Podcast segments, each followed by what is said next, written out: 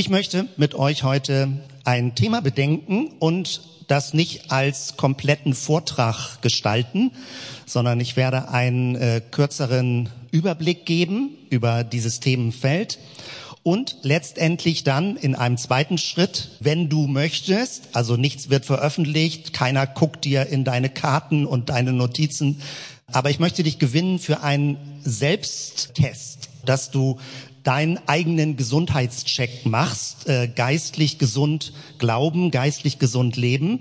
Und ich versuche dir Rahmenbedingungen zu geben und du kannst für dich überprüfen, passt das, passt das nicht.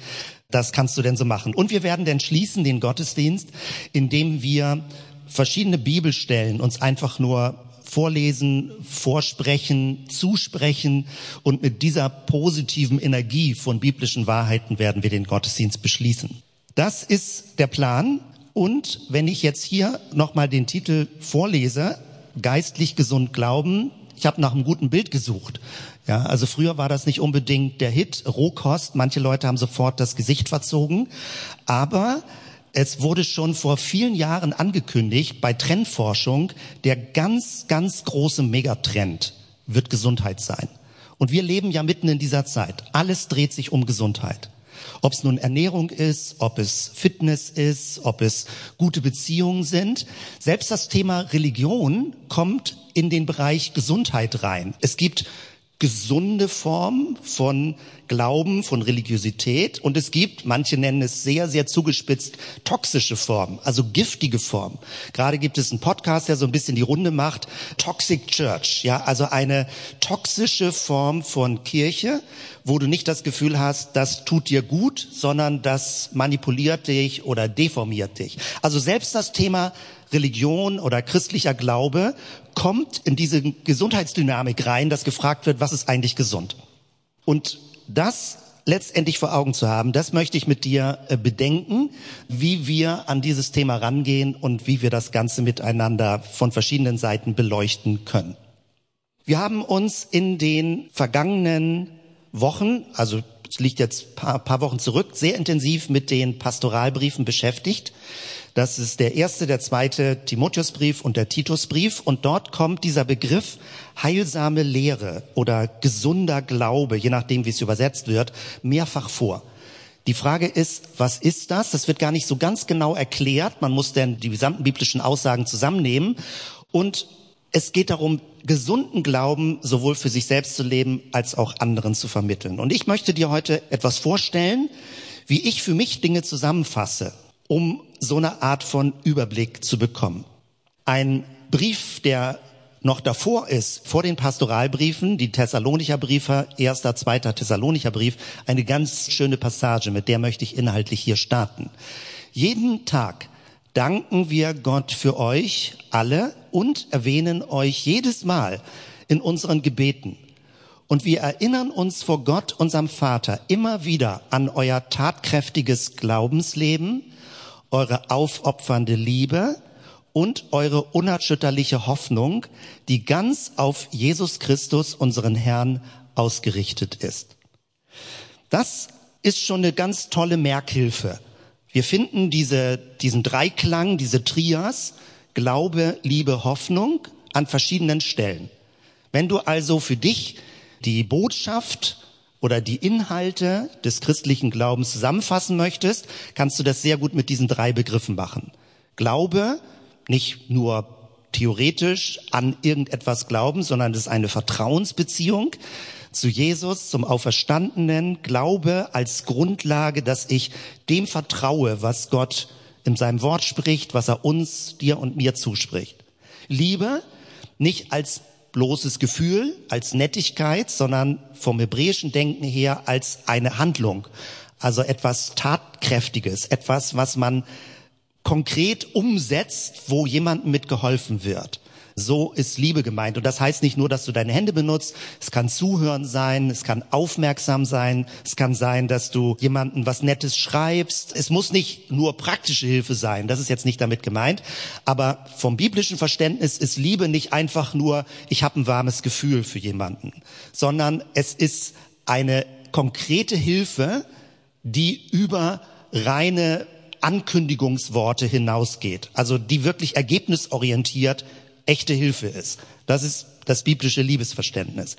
Und der Bereich Hoffnung, unerschütterliche Hoffnung, auch ein sehr starker Begriff, etwas, was sich auf die Zukunft ausrichtet, nicht eine vage Vorstellung, sondern etwas, wo Gott Verheißungen, Ankündigungen gemacht hat, Zusagen, Versprechungen, auf die wir zugehen und wo wir ihm vertrauen, dass er sie zu gegebener Zeit umsetzen wird.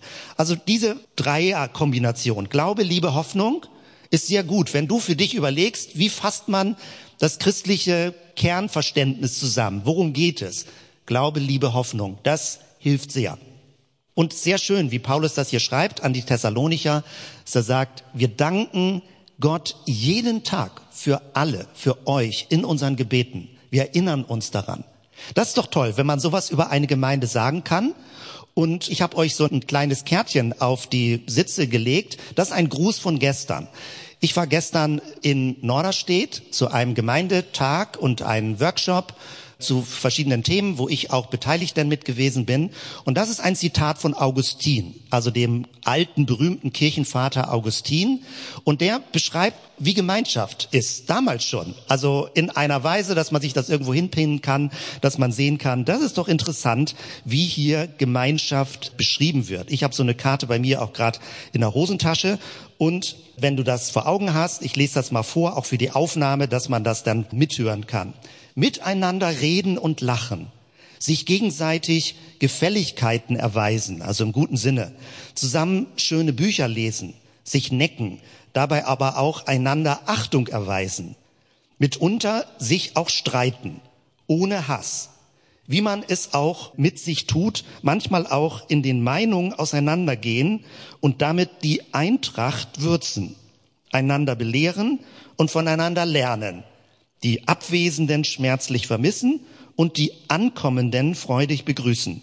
Lauter Zeichen der Liebe und Gegenliebe, die aus dem Herzen kommen, sich äußern in Miene, Wort und tausend freundlichen Gesten und wie Zündstoff den Geist in Gemeinsamkeit entflammen, so dass aus Vielheit Einheit wird. Irgendwie interessantes, schräges Zitat als Erinnerung das ist eine lebendige Gemeinschaft.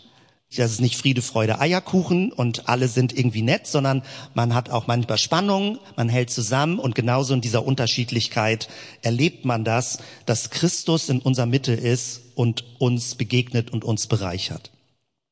Gesundheit. Was ist eine gesunde Gemeinschaft? Was ist eine gesunde Gemeinde? Was ist persönlich, geistlich gesundes Leben?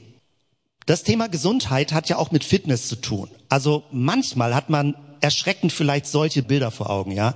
Wenn ich mit solchen Hanteln üben würde, würde mir sofort die Hantel wahrscheinlich auf den Hals fallen und ich würde da ersticken dran.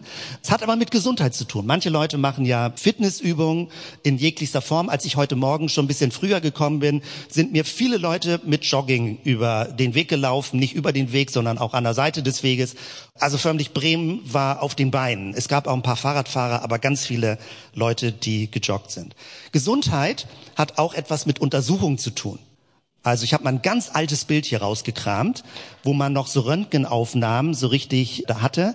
Und wenn man älter wird, gibt es auch die ein oder andere unangenehme Gesundheitsuntersuchung. Hat irgendjemand von euch schon mal eine unangenehme Gesundheitsuntersuchung gehabt? Okay, es gibt so, ja, man ist so ein bisschen dann eine verschworene Gemeinschaft. Das ist so das Geheimwissen, wenn man älter wird, dann weiß man, wie sich bestimmte Dinge anfühlen. Man hängt das nicht an die große Glocke, aber es ist so. Und auch wenn manche Dinge ein bisschen unangenehm sind, dienen sie der Gesundheit. Der Früherkennung zum Beispiel oder Blutproben, was auch immer denn nötig ist. Sie dienen der Gesundheit. Und das ist damit gemeint. Es gibt eine Untersuchung, die ich persönlich ein bisschen, ja, ich weiß gar nicht, ja, verstörend klingt ein bisschen zu dramatisch, aber Christian Schwarz, der Gemeindeforscher, der weltweit forscht über Gesundheit, geistlich gesunde Gemeinden, die haben jetzt vor noch nicht so langer Zeit, das ist jetzt vier Jahre her, ich habe gestern noch mal den Videofilm dazu geguckt, vorgestern, und sie haben mal von den ganz viel Datenmaterialien, was Sie bekommen haben an Rücklauf und wirklich weltweit haben Sie Datensätze jetzt anonymisiert, selbstverständlich. Und sie haben mal Folgendes nachgefragt. Es gibt so acht Gesundheitsfaktoren für Gemeinden und sie haben es jetzt mal angewendet auf Einzelpersonen und bestimmte Dinge nachgefragt auf einer Zeitskala, wie lange jemand Christ ist. Ob die Gesundheit dann zunimmt oder abnimmt, also im geistlichen Sinne.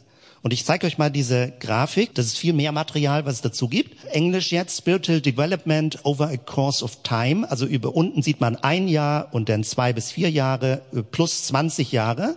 Und hier hat er das jetzt reduziert bei dieser Grafik auf drei Aussagen, auf drei Fragen. Zeiten des Gebetes sind eine inspirierende Erfahrung für mich. Leute, die ein Jahr im Glauben sind, machen das noch ganz hoch, bei fast 100 Prozent. Sie sagen, Gebetszeiten sind eine inspirierende Erfahrung. Leute, die 20 Jahre sind, haben eine absolut abfallende Kurve. Dass sie Gebet nicht mehr als was Hilfreiches und Inspirierendes empfinden. Und die nächste Frage, die Bibel ist eine kraftvolle Leitlinie für mich in den Entscheidungen für jeden Tag. Am Anfang relativ hoch noch, nicht bei allen, hier bei knapp 80 Prozent, aber über die Jahre fällt es ab dass die Bibel an Bedeutung verliert für mein persönliches Leben. Und hier die letzte, die dickste lilane Linie.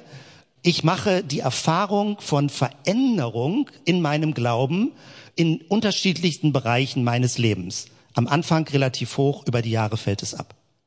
Die Frage ist, das war online auch das Seminar, als er die Ergebnisse vorgestellt hat, hat Leute gefragt, ist das eine zwingende Entwicklung?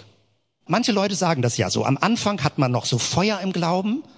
Und im Laufe der Zeit, naja, da wird man ein bisschen abgebrühter und abgekühlter. Und ich kenne sogar solche Effekte, dass langjährige Christen dann neuen Christen sagen, naja, wart mal ab, äh, das gibt sich auch so mit der Zeit. Ja, also wie sie richtig demotivierend sind, weil sie den jungen Christen sagen, naja, dieses Anfangsfeuer, das vergeht. Also guck auf mich, das vergeht. So. Ich sag, was für ein Unsinn. Ist das zwingend so? Oder können wir was dagegen tun? Wenn ich zum Beispiel für mich dran denke, Liegestützen machen. Also ich sage euch nicht, wie wenig Liegestützen ich schaffe. Ja, das ist deprimierend. Wenn ich zum Tage, okay, jetzt nehme ich mir das jetzt mal vor, Liegestützen zu machen und übe mal ein bisschen, kriegt man das ja hin, dass man fitter wird. Aber was mich so nervt bei diesem Gesundheitsthema, wenn du nicht aktiv investierst, bauen die Muskeln wieder ab. Also sie bleiben nicht automatisch, hier Arnold Schwarzenegger mäßig, ist ja auch ein bisschen aufgepumpt gewesen, gibt gerade eine Dokumentation über ihn.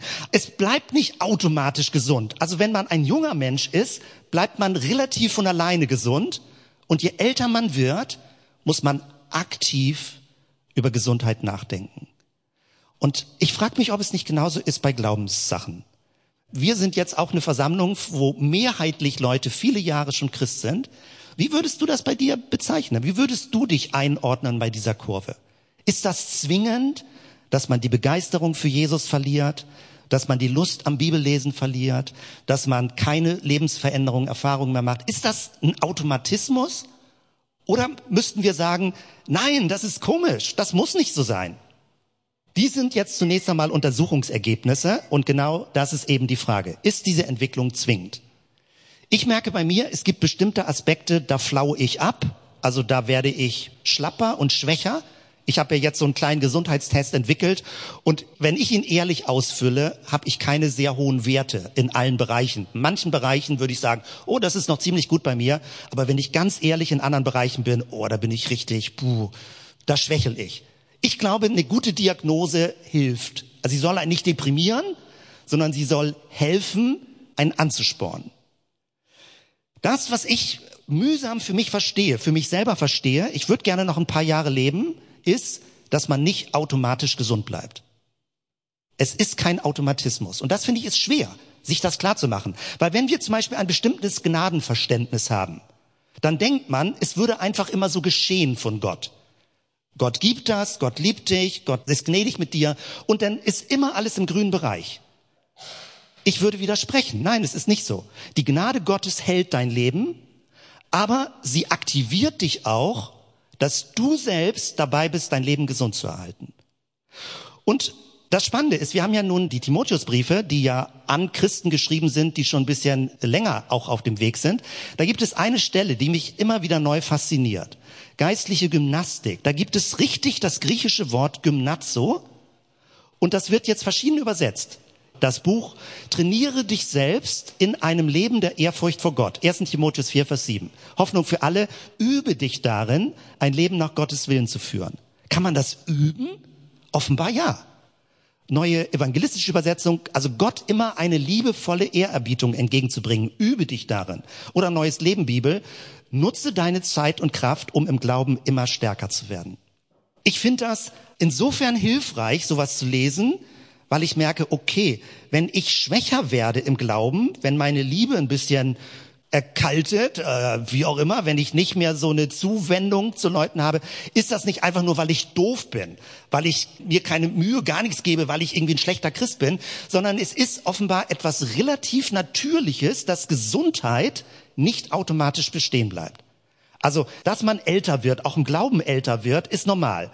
Aber dass es bedeutet, dass man deswegen nicht mehr gesund ist, das ist nicht zwingend normal. Also es sei denn, man hat eine Art von externer Krankheit, die einen praktisch innerlich denn kaputt macht. Aber man kann für seine Gesundheit sorgen. Und ich möchte euch hier vorne etwas deutlich machen und etwas aufschreiben oder etwas hier anpinnen, wo ich das Gefühl habe, für mich, das hilft mir, verschiedene Bereiche im Blick zu haben. Also es ist meine Zusammenfassung, was mir scheint, welche Aspekte wichtig sind, um geistlich gesund zu sein. Und äh, da hast du jetzt nicht eine große Hintergrunduntersuchung, dass das korrekt wäre. Es ist mein Vorschlag, über Gesundheit nachzudenken und verschiedene Aspekte mal durchzugehen. Ähnlich so wie man Blutdruck misst oder eben eine Blutprobe macht oder verschiedene andere Dinge bei einem untersucht. Ich habe drei Kernbereiche, die mir wichtig scheinen, um geistlich gesund zu bleiben. Das erste ist, dass es irgendeine Art von Vergewisserung geben muss. Der Glaube wird im Laufe der Zeit schwächer. Wenn du nicht aktiv den Glauben fütterst, also wenn du nicht deinen inneren Menschen ernährst, wird er schwächer werden. Das ist so, wie wenn eine Pflanze kein Licht oder keine Nährstoffe bekommt, dann wächst sie immer noch irgendwie ein bisschen oder vegetiert vor sich hin, aber sie wächst nicht richtig. Sie hat keinen Schwung. Und so kann der Glaube dröge und langsam werden. Es braucht eine Art von Vergewisserung, einer inneren Stabilisierung. Etwas Zweites zur geistlichen Gesundheit gehört dazu, dass Glaube, christlicher Glaube, Jesus Glaube praktiziert wird. Es muss irgendwo in die Praxis kommen, dass es nicht nur theoretisch ist, man weiß was, man ist glücklich darin, man freut sich und es muss irgendeine Art von Handlung daraus entstehen. Praktizieren. Und das dritte, der dritte Aspekt ist weitergeben. Also eine Art von Multiplikation. Vor Jahren gab es eine Frau, Catherine Marshall ist das gewesen, die gesagt hat, also im, im Rahmen von Erweckung hat sie den Satz gesagt, Gott hat keine Enkel. Und da denkt man erst, warte mal, aber gemeint ist, es gibt nicht sowas wie eine automatische Generationenfolge. Also Gott hat nur Kinder. Das heißt, jeder Mensch braucht eine neue Beziehung zu Gott. Man kann nicht über eine zweite oder dritte Person eine Beziehung zu Gott haben. Vom Hören sagen, das ist Hiob im Alten Testament. Das Neue Testament sagt, jeder braucht eine eigene Beziehung zu Gott. Und das geschieht, indem Glaube und Glaubensüberzeugung und diese Lebensbeziehung übertragen wird. Jetzt möchte ich zu jedem dieser drei Punkte zwei Unterpunkte machen, weil wir haben ja gewisse Ressourcen zur Verfügung. Wir haben die Bibel zur Verfügung, wir haben Gebetstagebücher zur Verfügung, wir haben Räume zur Verfügung, wir haben Treffen zur Verfügung. Wie würde man das zuordnen? Für mich ist einer der immer stärker werdende Punkt, wie man sich vergewissert, das Thema biblische Wahrheiten aufnehmen. Und das kann auf verschiedene Weisen geschehen. Durch Musik, aber es hängt mit Liedern zusammen, die sich auf die Bibel beziehen. Ansonsten sind es schöne Lieder, die man singen kann. Und viele Lieder haben ja Bibeltexte als Grundlage. Also irgendwie braucht es die Bibel um in der Grundbotschaft sich zu vergewissern. Dann braucht es, meine persönliche Überzeugung ist, in unserer individualistischen westeuropäischen Kultur ist uns das irgendwie weggerutscht. Es braucht eine Art von Mitteilung, erzählen, sich gegenseitig Dinge zu erzählen. Also die apostolischen Wahrheiten werden erzählt, damit man Gewissheit bekommt dass Dinge ausgesprochen werden und Dinge gehört werden, vorgelesen werden, mitteilen. Und man kann das nur begrenzt alleine machen, indem man alleine beispielsweise sich die Bibel vorliest oder so. Aber man braucht andere Menschen dafür, um sich zu vergewissern im Glauben. Dann gibt es das Thema, dass man Dinge praktiziert. Und wenn ich das zurückbreche auf das Elementarste, fällt mir Dietrich Bonhoeffer dazu ein. Er sagt, je mehr wir in eine säkulare atheistische Kultur wechseln, sind zwei Dinge wichtig. Beten und Tun des Gerechten. Und beides ist wichtig. Beten und Tun des Gerechten. Also segnend beten. Praktizieren. Beten ist nicht so etwas wie, das ist nur für mich persönlich gut und das hilft mir selber auch, selbstverständlich. Aber beten ist eigentlich eine Praxis indem man für Leute betet, indem man sie segnet, bis dahin sogar, dass Leute anderen die Hände auflegen. Beten ist nicht nur so eine Art von innerer Sammlung, sondern es ist ein Praktizieren des Glaubens. Wenn du keinen inneren Glauben mehr hast, betest du auch nicht mehr. Wenn du nicht mehr daran glaubst, betest du auch nicht. Aber wenn du glaubst, dass du mit Gott in Kontakt sein kannst, dann bist du auch innerlich in einer Gebetsdynamik drin. Und tun das Gerechten, ich habe da jetzt andere Begriffe für verwendet, ich habe helfen, Zeit und Geld einsetzen, also es geht um etwas tun, praktizieren. Und dann geht es um Weitersagen. Und Weitersagen hat auch zwei Aspekte. Also weitergeben, den Glauben oder die Glaubensüberzeugung oder die Beziehung zu Jesus praktisch multiplizieren für andere. Es ist einmal der Aspekt des Bezeugens, was wir biblisch finden. Also es muss verkündigt werden. Ich merke das und ich habe eben schon angekündigt, dass ich bestimmte Bereiche habe, die bei mir deutlich schwächer geworden sind über die Jahre. Und das Aussprechen, jemanden etwas Gutes, die gute Botschaft ganz konkret von Jesus zu sagen, ist bei mir ganz schwach geworden. Und ich vermute, nicht nur mir geht's so. Also man ist prinzipiell dafür, aber ich frage jetzt, geschieht es? Also nicht nur findet man es an sich gut, sondern geschieht es durch dich. Also gibt's eine Handlung. Und etwas Zweites gehört dazu. Also bezeugen ist anderen etwas mitteilen. Ich habe das hier freimütiges Erzählen genannt. Aber es gehört auch dazu das Thema Anleiten. Also wie leitet man Kinder oder Jugendliche oder Menschen, die Interesse haben, an auf dem Weg des Glaubens? Das gehört in diese Rubrik Weitergeben rein. Und wenn ich das jetzt in diesem, diesem Schnelldurchgang hier vorne gemacht habe, bin ich mir nicht sicher, was das bei dir auslöst. Ob du denkst, puh, also äh, warte mal, also können wir uns das nicht aufteilen, wer für welche Rubriken zuständig ist und dass man sich so eher eine Rubrik rausnimmt, die man gut findet und alle anderen fünf Rubriken weglässt. Das Thema Gesundheit ist ja leider so, es ist ein Zusammenspiel von verschiedenen Faktoren. Es nützt nichts, dass du nur eine Sache im Blick hast, wenn du an anderer Stelle gar nichts mehr für deine Gesundheit tust. Und dieses ist eine Art von Zusammenspiel, wenn du praktisch gar nicht mehr irgendwo dein Glauben bezeugst, dann wird sich das auswirken, dass du innerlich die Gewissheit langsam verlierst. Wenn du gar nicht mehr praktisch im guten Sinne für Gott, mit Gott, für andere Menschen tätig bist, wird sich das auch auswirken, dass du dich gar nicht mehr traust, darüber zu erzählen oder dass du innerlich selbst unsicher wirst. Also es gibt Wechselwirkungen zwischen diesen Faktoren. Mehr wollte ich da an dieser Stelle jetzt gar nicht zu sagen und ich würde dich jetzt gerne gewinnen, wenn du sagst, oh, das bedroht mich gerade, stresst mich, kommt mir zu dicht, kannst du alles so machen. Meine Zusage ist, niemand kontrolliert dich und überprüft dich. Niemand checkt das jetzt ab bei dir. Du machst das nur für dich alleine. Ich habe hier vorne genau diese Fragebögen vorbereitet zu diesen sechs Punkten und du kannst praktisch eintragen bei einer Skala von eins bis zehn ganz links das kommt bei mir so gut wie gar nicht vor. Oder rechts, das kommt richtig gut vor, da bin ich voll im Schwung. Das als kleinen Selbsttest, du hast jetzt keinen fremden Arzt, der dir den Blutdruck geistlich misst, sondern du machst das selber. sagst, wie würdest du an der Stelle dich zuordnen? Das machen wir hier mit den Bögen und dann machen wir einen zweiten Schritt. Wer Lust hat, mich würde es interessieren als Überblick in unserer Gruppe, so einen kleinen, kleinen Gruppenfeedback.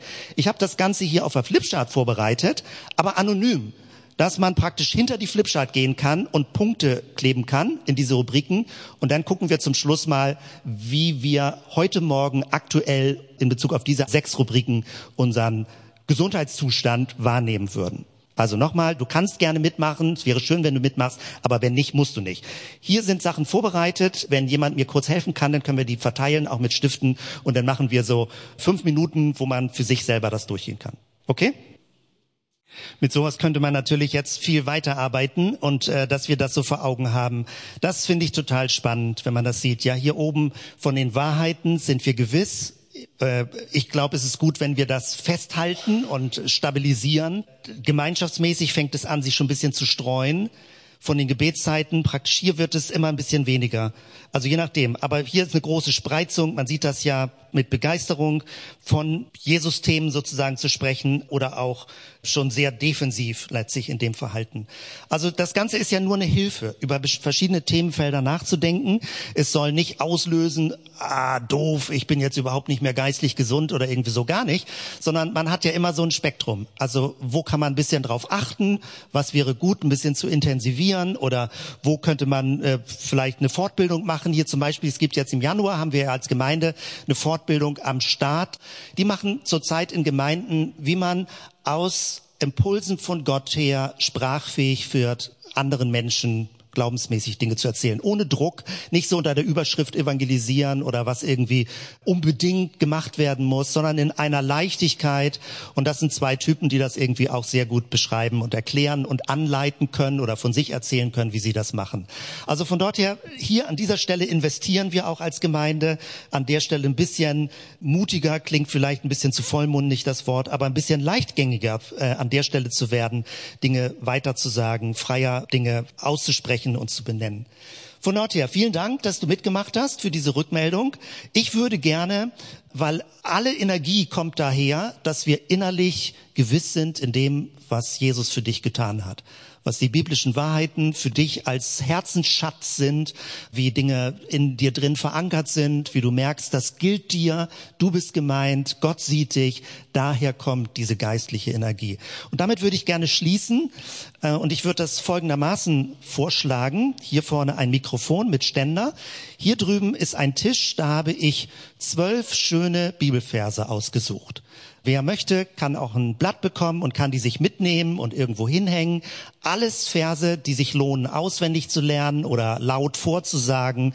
Und so würde ich gerne diesen Gottesdienst beschließen. Also ich gebe hier gleich das Mikrofon frei. Und dann möchte ich bitten, wer möchte, zwölf Leute, die nach vorne kommen, sich einen Zettel nehmen, die sind umgedreht, also nicht lange suchen, sondern nimm dir einfach einen Zettel, komm ans Mikro und ohne Kommentar, nur mit einer kleinen Pause, bis die nächste Person kommt, sprichst du diesen Bibeltext den anderen zu. Als geistliche Wahrheit, die hier im Raum ausgesprochen wird, aufgenommen wird, verinnerlicht wird. Und dann schließen wir mit gemeinsamem Segen. Ich stecke das Mikro hier rein und wer immer möchte, kommt nach vorne, nimmt sich einen Zettel und spricht es einfach nur ins Mikro mit einem ganz kleinen Abstand, äh, dass wir eine kleine Pause machen, um den Inhalt sacken zu lassen. Wer möchte starten? 1. Korinther 1, Vers 9. Gott ist treu, durch den ihr berufen seid zur Gemeinschaft seines Sohnes Jesus Christus, unseres Herrn. Fürchte dich nicht, ich bin der Erste und der Letzte und der Lebendige. Ich war tot und siehe, ich bin lebendig, von Ewigkeit zu Ewigkeit und habe die Schlüssel des Todes und der Hölle. Aus Epheser 1. Gelobt sei Gott, der Vater unseres Herrn Jesus Christus, der uns gesegnet hat mit allem geistlichen Segen im Himmel durch Christus. Denn Gott hat uns nicht gegeben den Geist der Furcht, sondern der Kraft und der Liebe und der Besonnenheit. Ich bin darin guter Zuversicht, dass der in euch angefangen hat, das gute Werk, der wird's auch vollenden, bis an den Tag Christi Jesu. Aus Römer 8. So gibt es nun keine Verdammnis für die, die in Christus Jesus sind. 1. Johannes 5, Vers 4. Denn alles, was aus Gott geboren ist, überwindet die Welt. Und unser Glaube ist der Sieg, der die Welt überwunden hat. 1. Petrus 2, Vers 9. Ihr aber seid ein auserwähltes Geschlecht ein königliches Priestertum, ein heiliges Volk, ein Volk zum Eigentum, dass ihr verkündigen sollt die Wohltaten dessen, der euch berufen hat aus der Finsternis in sein wunderbares Licht. Epheser 2, Vers 19. Nun seid ihr nun nicht mehr Gäste und Fremdlinge, sondern Mitbürger der Heiligen und Gottes Hausgenossen Lass uns zusammen aufstehen und gemeinsam mit diesem Bibelvers schließen.